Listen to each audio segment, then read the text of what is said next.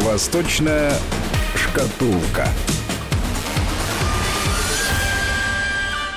Продолжаем наш эфир в студии Владимир Аверин и автор ведущей программы «Восточная шкатулка» Алексей Маслов, руководитель школы востоковедения научно-исследовательского университета Высшей школы экономики. Алексей Александрович, здравствуйте. Здравствуйте.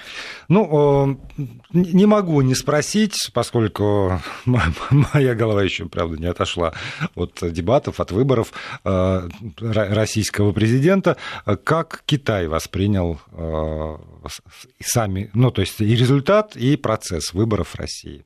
Были там какие-то комментарии по этому поводу? Ну, если э, а, отбросить в сторону официальный комментарий, который как раз официальный и в данном случае э, предсказуемый, не очень интересно, это поздравление, это заверение в том, что э, это прежде всего выборы Путина обеспечивают стабильность российско-китайских отношений и так далее. Это все здесь можно э, даже ничего не комментировать. Есть другой, на мой взгляд, интересный момент. Э, это китайская благосфера которая всегда интересуется, как ни странно, эм, политическим процессом России. Она мало в нем разбирается, но интересуется. Э, российская экономика не очень интересует, э, а вот личность Путина всегда интересна. И здесь, наверное, опять-таки, сам того не желая, мы как-то с вами говорили, что время от времени э, мифообраз Путина перекрывает образ Си Цзиньпина в самом Китае.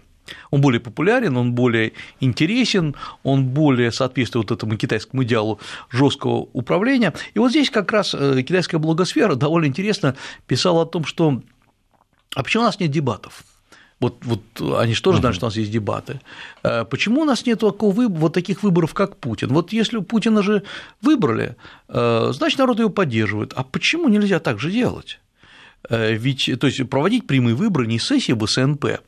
Э, я напомню, что в Китае эм, все китайское собрание народных представителей выбирает на своей сессии э, председателя КНР. В Китае нет президента, председатель выполняет в известной степени функции президента.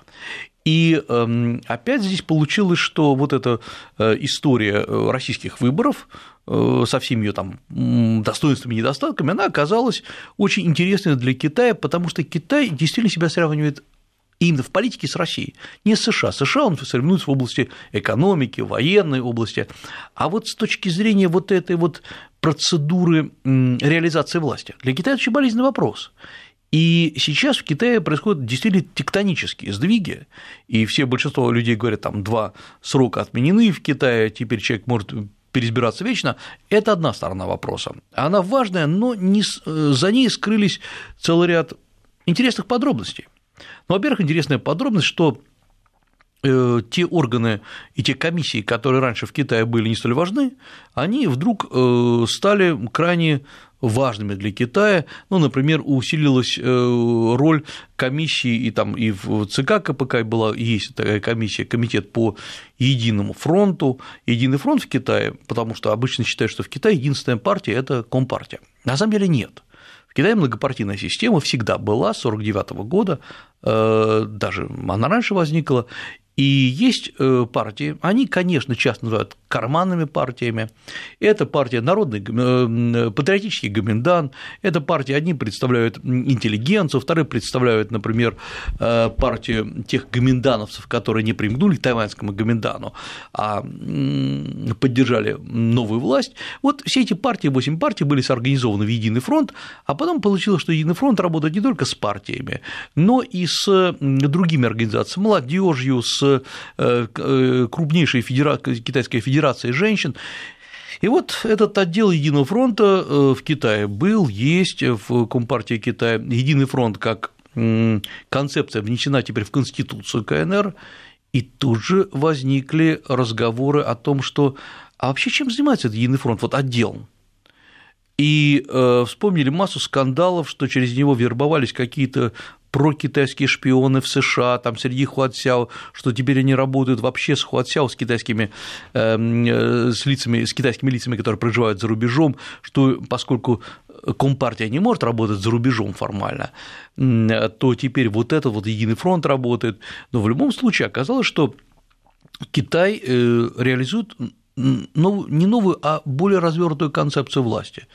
Постоянный лидер, новые формы руководства страной, э, на самом деле очень маленькая, практически отсутствующая политическая дискуссия в обществе, И когда мы смотрим на вот то, что у нас происходит, у нас политическая дискуссия идет колоссальная по сравнению с Китаем. И э, действительно, я не в восхищении тем, как там закрываются какие-то э, порталы или средства массовой информации, но то, что происходит в Китае, это вообще другой уровень. А скажите, пожалуйста, Китай обладает хоть каким-нибудь опытом э, ну, вот, свободных, демократических или не свободных, но все-таки выборов вот, общенародных? Было ли когда-нибудь в Китае хоть как, как какая-то эпоха, пусть короткая, когда выборы все-таки проводились? Никогда. Никогда, Никогда за всю историю Китая, да. Даже не нового Китая, но будем считать, что новый Китай 49 -го года, а просто вот с с того Китая, э, который возник э, во времена в... ООН. Да, да, да, в районе реки Хуанхэ. Это довольно интересно, потому что у нас есть выборы, вообще реализация власти в Азии, ее трясет эту реализацию власти, потому что э, в послевоенное время развивалась западная концепция, э, где в конце концов Япония, Корея, Южная Корея, естественно, должны были прийти к системе выборной власти э, при сохранении каких-то традиционных институтов. Вот есть, например, премьер-министр Японии, который играет очень большую роль, и есть японский император, который не играет никакой роли, кроме ритуальной. И эм, есть э, парламент Японии, который играет очень большую роль и который чаще всего э, противостоит э, и является держащей силой премьер-министра Японии. И поэтому Абе в данном случае, он должен постоянно с ним договариваться и объяснять суть своих поступков. Япония, для Японии это понятно, но поскольку Япония очень рано начала воспринимать западные традиции, в том числе традиции вот этого свободомыслия. И это не после войны началось. После войны это просто был создан, точнее, во время уже войны был создан японский парламент, так называемый, э, э, то есть японский парламент, а вот за и когда впервые в XIX веке европейцы пришли в Японию, они же сразу же изначально начали создавать прозападную систему. Западная система университетов, переводились учебники по политике, по истории, эм, рассказывали японцам и о Парижской коммуне, рассказывали и о э, э, борьбе между штатами США, там, север и юг. Э, и японцы как-то очень быстро восприняли эту идею. И не случайно Япония стала для многих таким куском западной культуры или западной реализации власти в Азии. В Корее другая история, опять-таки, в Южной Корее. Э, я напомню, что в Корее регулярно абсолютно э, снимают и сажают президентов. Это просто вообще такая традиция добрая. Эм, и эм, многие сейчас задаются вопросом, вот откуда это? Потому что э, либо все президенты оказываются коррумпированными, либо оказывается, что это просто такой способ канализация недовольства населения. То есть человек, который идет в президенты, знает в Южной Корее, что рано или поздно он будет посажен, скорее всего. Э, скорее всего, да. С высокой долей вероятности. Да, если почитать там э, вот президентов, которые были, эм, ну, некоторые президенты просто не доживают своего срока. Посмотрите на э, последнюю президента ПАК, женщину, которая вот ее, ее подругу просто посадили за коррупцию. И понимаете, если мы... коррупция любая плоха. Там даже один доллар – это плохо. Но если мы посмотрим на масштабы э, этой коррупции, они смешны для Азии просто. Э, есть еще один вопрос, ведь э, в Корее президент выбирается на один срок, на пять лет вообще. И у него нет никаких гарантий того, что он будет защищен хоть чем-нибудь после ухода. Есть там король Таиланда, который вечный, а вот есть теперь китайский лидер, который должен переизбираться, но у которого нет э, никаких, действительно, в Китае нет никаких, э, никакой предыстории выборов как таковых, вот реальных выборов, э, прямых выборов.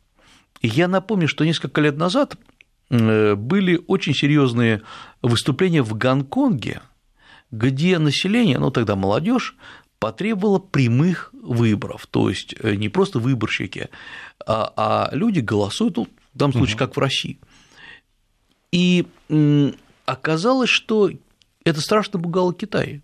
А простите, а Гонконг э, перешел же как бы из статуса колонии в, в статус э, Точно. Китая. И там не было выборов и там никогда. не было выборов тоже. Я, я вот я про то, что они требуют не, не, не конфету, которую не пробовали. По, никогда. По сути, да. А потому что, как получается, э, вот сегодня народилось поколение, которое никогда не жило под англичанами.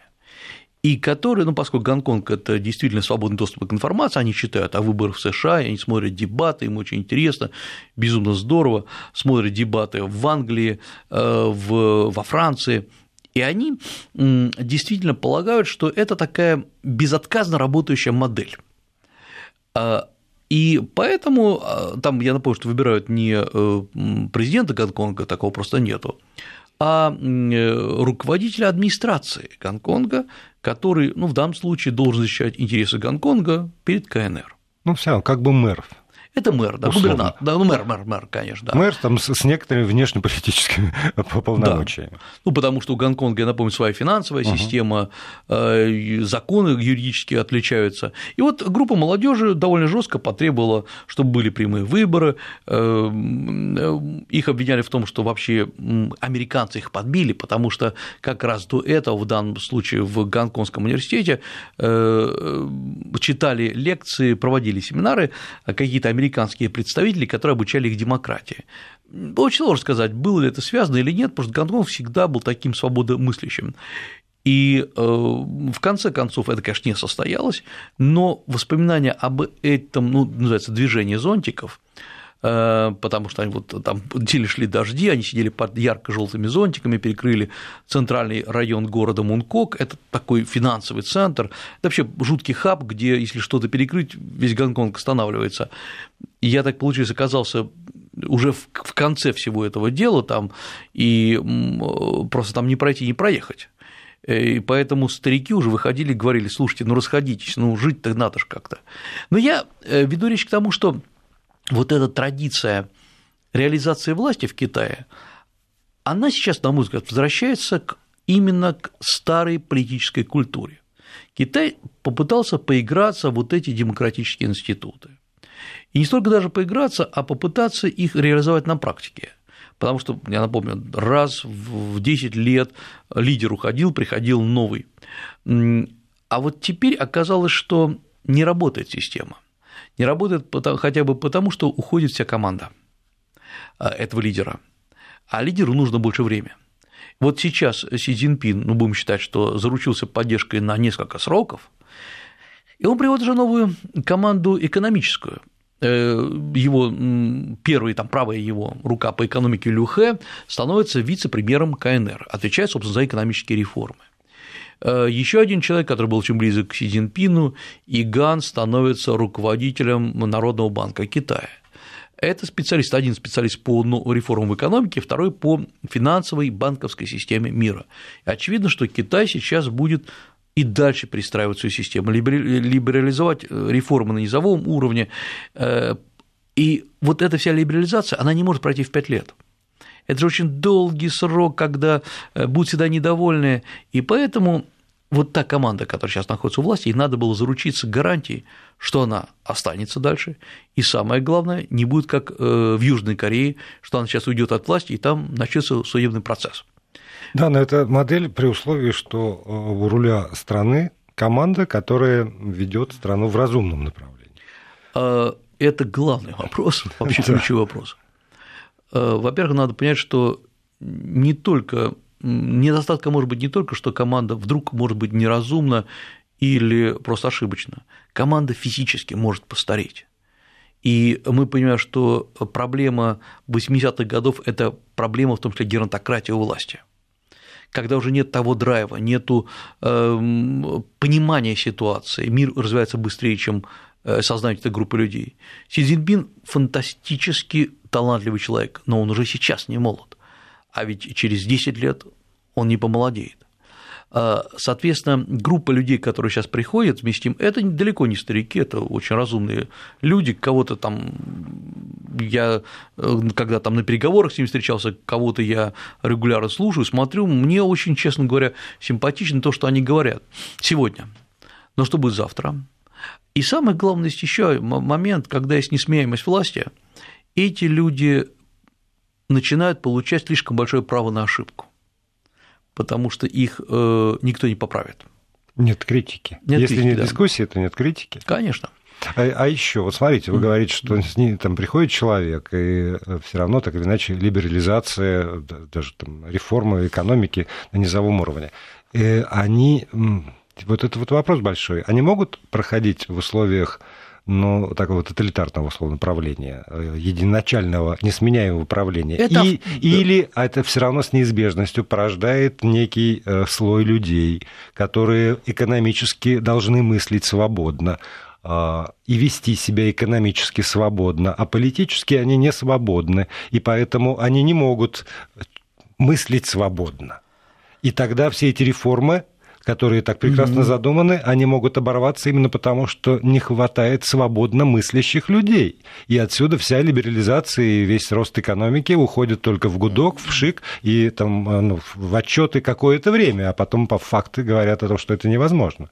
Э, конечно, это главный вопрос и ключевое противоречие, может ли быть свободная и активно развивающаяся экономика, э, и рыночная, прежде всего, экономика в авторитарной стране. Китай, как ни странно, реализует вот сейчас эту модель. Она небывалая просто. Потому что мы сейчас говорим не о э, свободе низового уровня, она была, кстати говоря, в Китае практически всегда, даже при Мао Цзэдуне э, никто не запрещал вам заниматься мелким хозяйством э, изготавливать там какие-то деревянные изделия. Но сейчас в Китае средний, малый, нижний уровень – это вполне свободные, конкурирующие, подавляющие друг друга предприятия, но дальше идет вот эта глыба государственной власти. Вы ее никак не обойдете. Вы не можете изменить ее. И э, вот это как раз и есть, на мой взгляд, основная проблема Китая. Э, ведь что такое экономическая дискуссия по-настоящему? Это не дискуссия о том, сколько платить налогов. И поскольку человек должен видеть все в общем, Иногда страна должна много собирать налогов. Иногда, вот, например, есть у нас такой вариант Гонконга или Сингапура, где налоги составляют от 0 до 5%, а в Китае 25%, 26%. Ну, Гонконг не загибается, и у Сингапура с экономикой все нормально.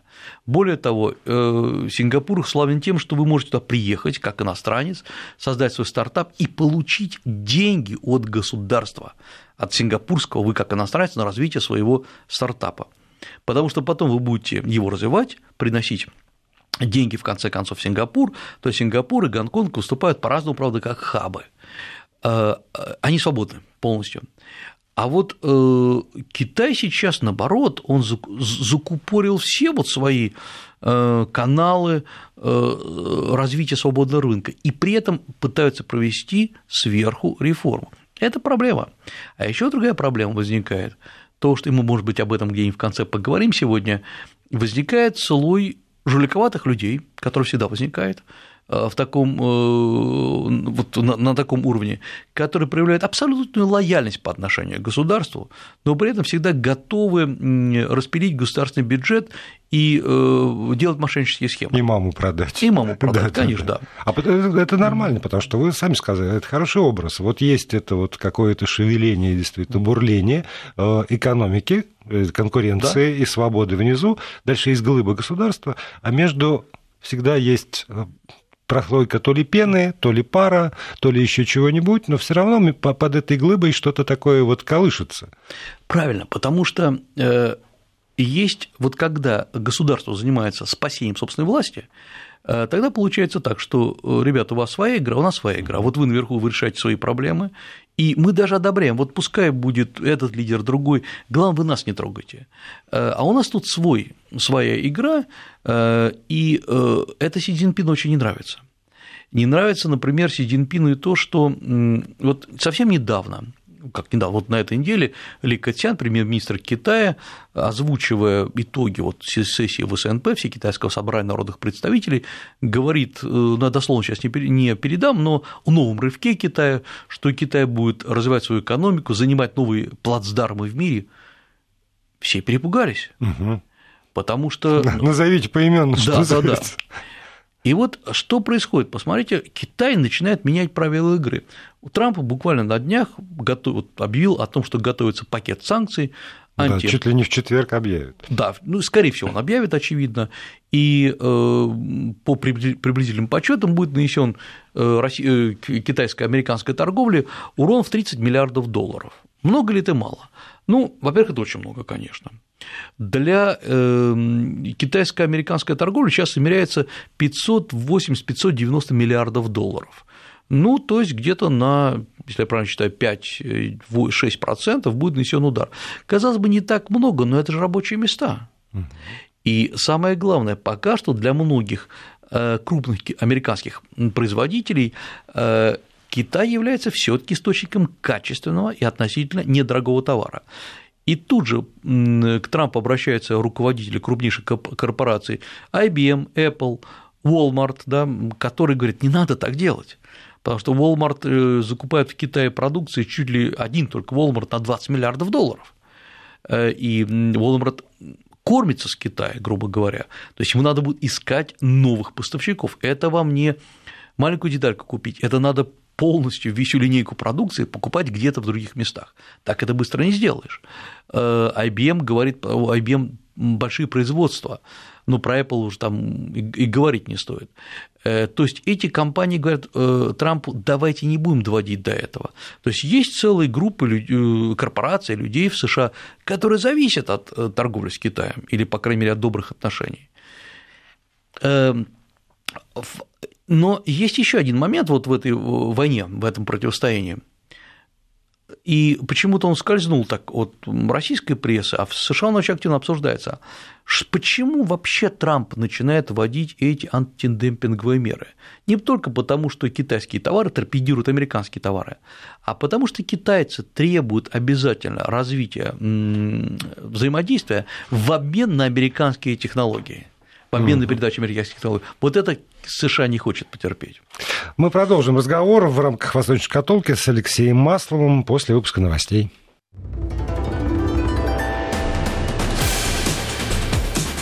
«Восточная шкатулка». Продолжаем программу. Алексей Маслов, руководитель школы востоковедения, Высшей школы экономики. Здесь в студии, если у вас по ходу возникают какие-нибудь вопросы или комментарии, то я напомню наши координаты 8 903 170 63 63 для тех, кому удобно пользоваться WhatsApp и Viber. И 5533 – это короткий номер для ваших смс-сообщений э, платных каких-то имейте это в виду. Алексей Александрович, вот вы сказали в конце предыдущей части, что Трамп против того, чтобы передавались технологии Китаю. Но, с другой стороны, в условиях свободной рыночной экономики технологии принадлежат ну, там, конкретным людям, имеющим патенты, либо компаниям.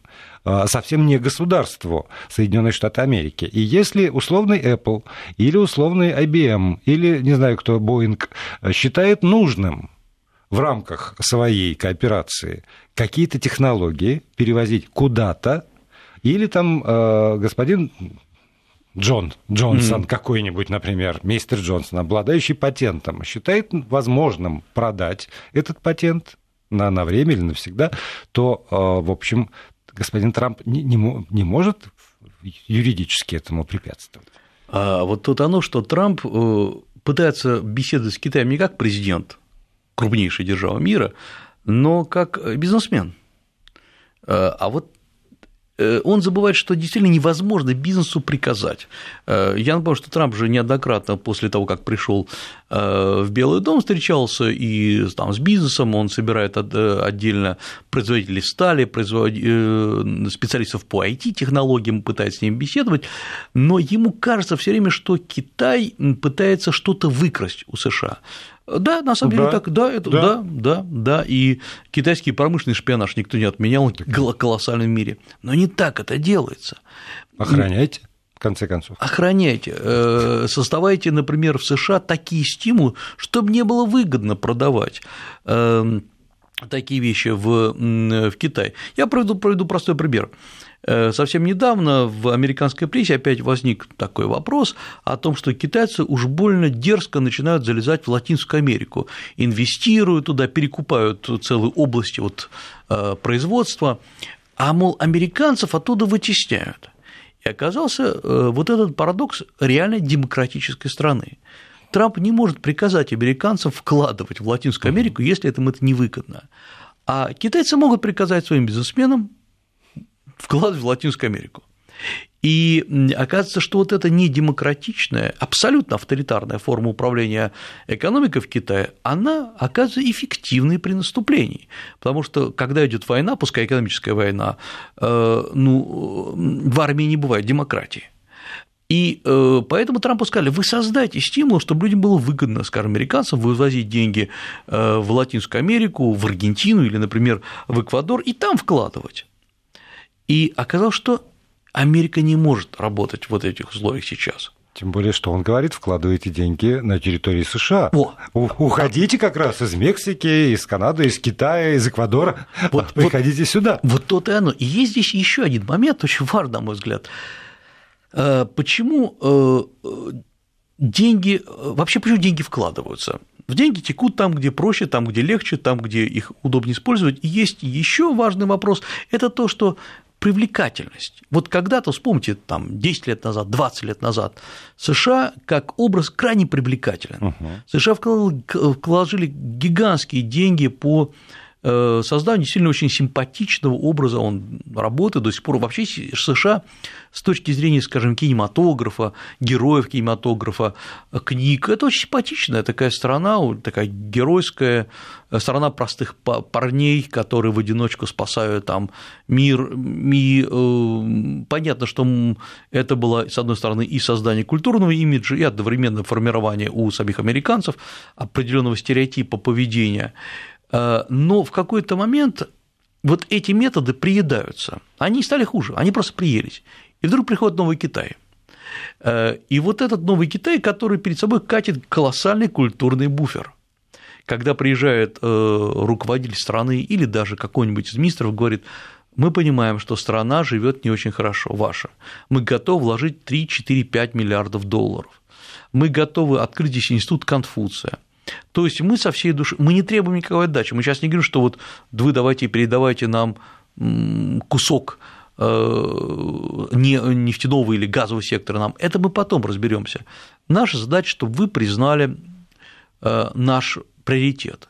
И многие страны, это и Центральная Европа, и, э, например, Центральная Азия – они с удовольствием признают, в конце концов, потому что, кажется, ну, деньги хорошие для многих стран, там 3-4 миллиарда долларов – это очень серьезное вложение.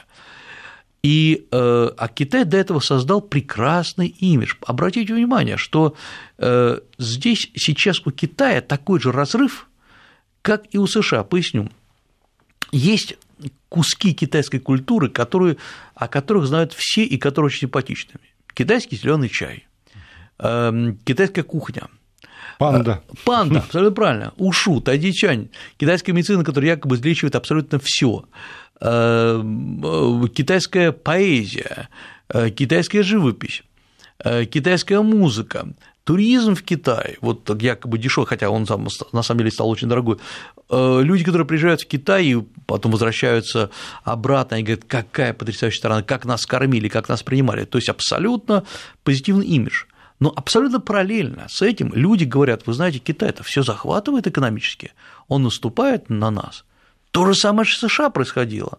То есть отличный имиджевый образ, американский голливудский кинематограф просто стал стандартом, давайте честно говорить, но при этом есть неприемносимость США не только в России, в России там у нее отдельная история США, Э, на Филиппинах, где э, американцы кормили эти Филиппины, собственно, воссоздавали государство, э, японцы переживают, что как-то США на их сильно давит.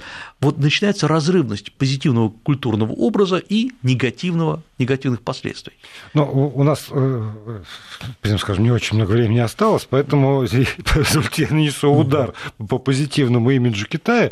А, в общем, он сам это сделал, вот этот скандал в Чехии совершенно неверо- невероятный скандал, когда а, просто крупнейшая а, китайская компания, как бы, получается, кинула целую страну. Да. И, это... может быть, не ее одну.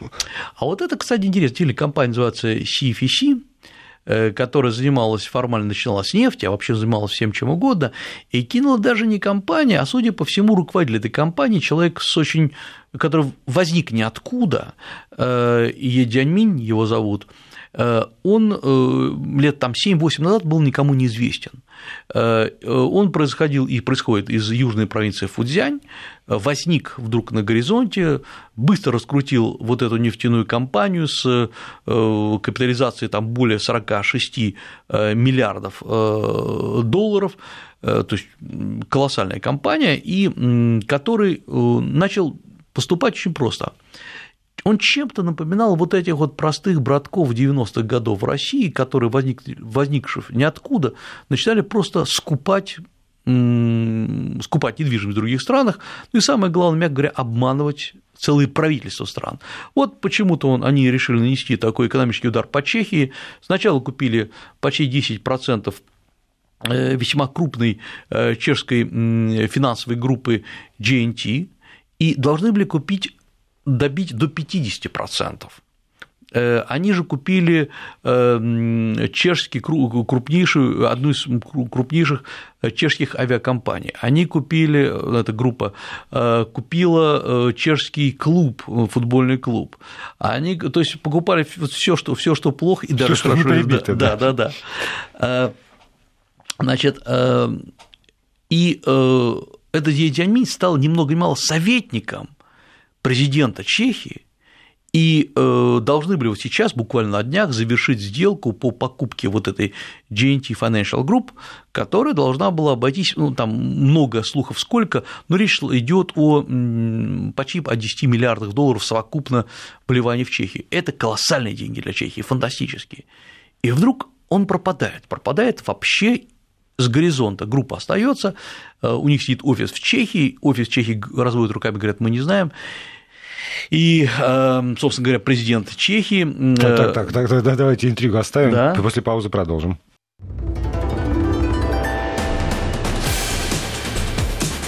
Восточная шкатулка. И продолжаем э, разговор. Алексей Маслов, руководитель школы востоковедения, Высшей школы экономики. Здесь, на самом интересном месте, мы остановились. Итак, некий, некий э, Остап Бендер практически, да. почему-то хочешь сказать, э, пропадает, и китайская сторона в итоге говорит, что он задержан за правонарушение. Нет, Нет. Вот, вот, это как раз самое интересное. Е Дянин, руководитель крупней, одной из крупнейших китайских корпораций с гигантской капитализацией, который вкладывал деньги в Чехию, и не только в Чехию, во многие другие страны, э, он настолько, он пропадает, пропадает, как говорится, из эфира целиком, и ни много ни мало президент Чехии Э, Милош Земан посылает специальную делегацию в Китай, это вот просто вот на этой неделе, э, чтобы выяснить, где основной его э, соратник, инвестор и вообще-то советник основной. И делегации говорят, что, вы знаете, он не задержан, он сотрудничает с нами, да, мы проводим расследование, но не по его поводу, а вообще. Но, правда, он уже не будет эм, акционером вот этой CFC, которая является вашим крупнейшим, господа чехи, партнером, поэтому вы уж не обессудьте. И дальше начинается просто свистопляска. На лентах китайских новостей тут появляется сообщение, что он Едзяньмин, который был задержан, да, да, а потом вдруг нет, нет, нет, он сотрудничает со следствием. И я начал с большим интересом вообще копать всю эту историю, поскольку э, мне она действительно напомнила, во-первых, чудесные 90-е годы российские, миллионеров, миллиардеров ниоткуда, а во-вторых, я посмотрел очень много, вкладывал очень много, покупал. И вдруг есть там другая сторона вопроса, вот как и к тому, что не всякий китайский инвестор э, честен и чист, и не всех надо привечать сразу. А началась вся история, на самом деле, еще в ноябре 2017 года, когда э, был задержан представитель вот этого CFC э, в США, э, они в США, значит, такой Патрик Хо, который был ни много ни мало бывшим губернатором Гонконга, он потом пошел на работу в этой CFC, создал аналитический центр в США, который этим CFC целиком финансировался, Э, стал аффилирован с э, КАСОСом, то есть Комиссией по экономическому и социальному развитию ООН, и вот этот, э, сидел в США, естественно, и начал через этот свой аналитический центр подкупать правительства других стран, Чада и Кении, например. В если не ошибаюсь, там 2 миллиона, в Кению чуть поменьше, 500 тысяч долларов, и, ну, для того, чтобы получить хорошие контракты. И это дело вскрылось, их арестовали в ноябре же. Э, оказалось, что он с другими там коллегами, так сказать, э, с 2014 года этим и занимался. И CFC центральная открестилась от этого, но в общем, оказалось, что э, там не так все просто. Главное, помогал ему бывший сенегальский министр, э, бывший, да, министр иностранных дел Сенегала, а Сенегал, как известно, практически полностью находится под контролем Китая.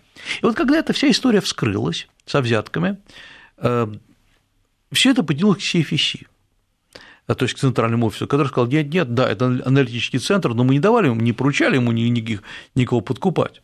Э,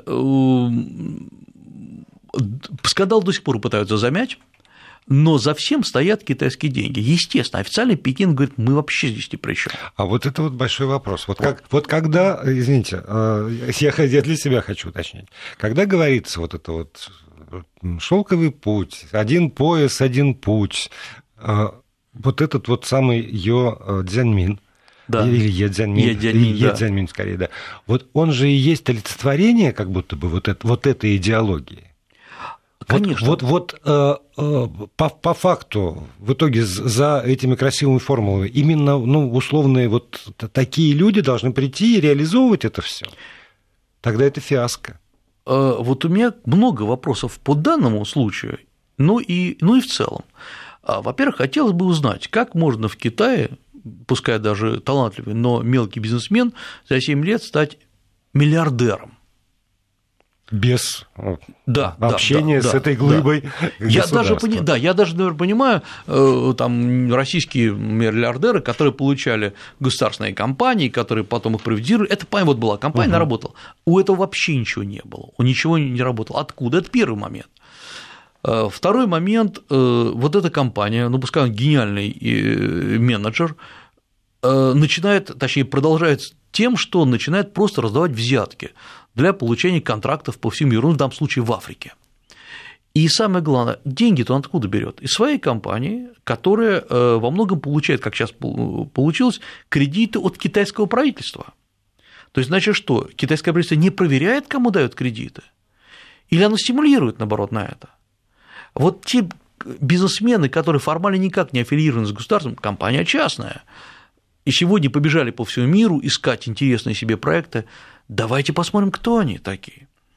И это далеко не безобидно, потому что э, остановили-то вот эту коррупционную сделку не правительство Китая, а остановило расследование в США как раз. И это ОНовские, там, ОНовское расследование было, оно продолжается. Э, но самое главное, вот э, для Чехии, в данном случае мне приходится только сожалеть, это колоссальный удар. Это удар такой, что сейчас а, откуда этот удар еще произошел? Э, Чехия – одна из немногих стран Центральной Европы, которая целиком сдалась, на мой взгляд, Китаю. Она проводит конференцию на деньги Китая. Она, вы выходите в аэропорту, прилетев прямо в, в Прагу, первый плакат, который вы видите, это плакат, рекламирующий э, ценность юаня как таковой. Не, не, не прекрасную Прагу. Э, вы видите, что Китай туда пришел и просто вот разгуливает. Интересно, главный вопрос, а есть ли эксперты чешские, которые сказали, ребята, так делать не надо, так не надо привязываться. Ну, знаете, да. вот этот вопрос, а где они эксперты? Последнее что-то, знаете, несколько недель в этой студии звучит как рефрен, о чем бы мы ни говорили. А где они, эти эксперты? Ну, я, я, я могу сказать хороший пример как раз. Он, он странный, из странного, э, и совсем не из Чехии. Вы знаете, что в Китае начали, э, Китай закупил э, серию российских мультфильмов, почти 500 серий, там несколько линеек, 500 серий Почему так удалось? Ну, потому что все было правильно сделано. Это, может быть, не сделка века, но потому что мультфильмы были многие перерисованы, адаптированы под Китай, сделаны на китайском языке, правильно были э, вот, заброшены на китайский язык. Маша и Медведь на китайском? Да, да, да. Да, и, да Маша и Медведь вообще жутко популярный мультфильм на китайском. А там, правда, другие линейки э, мультфильмов. Но самое главное, сделано было все правильно. То есть, если все правильно подготовить, можно не просить деньги у Китая, а самим зарабатывать деньги в Китае. То есть надо иметь экспертов, которые вам все объяснят. Я даже не буду спрашивать, кто консультировал. Компании анимационные российские. Видимо, и так все понятно. Спасибо большое Алексею Маслову, руководитель школы востоковедения Высшей школы экономики.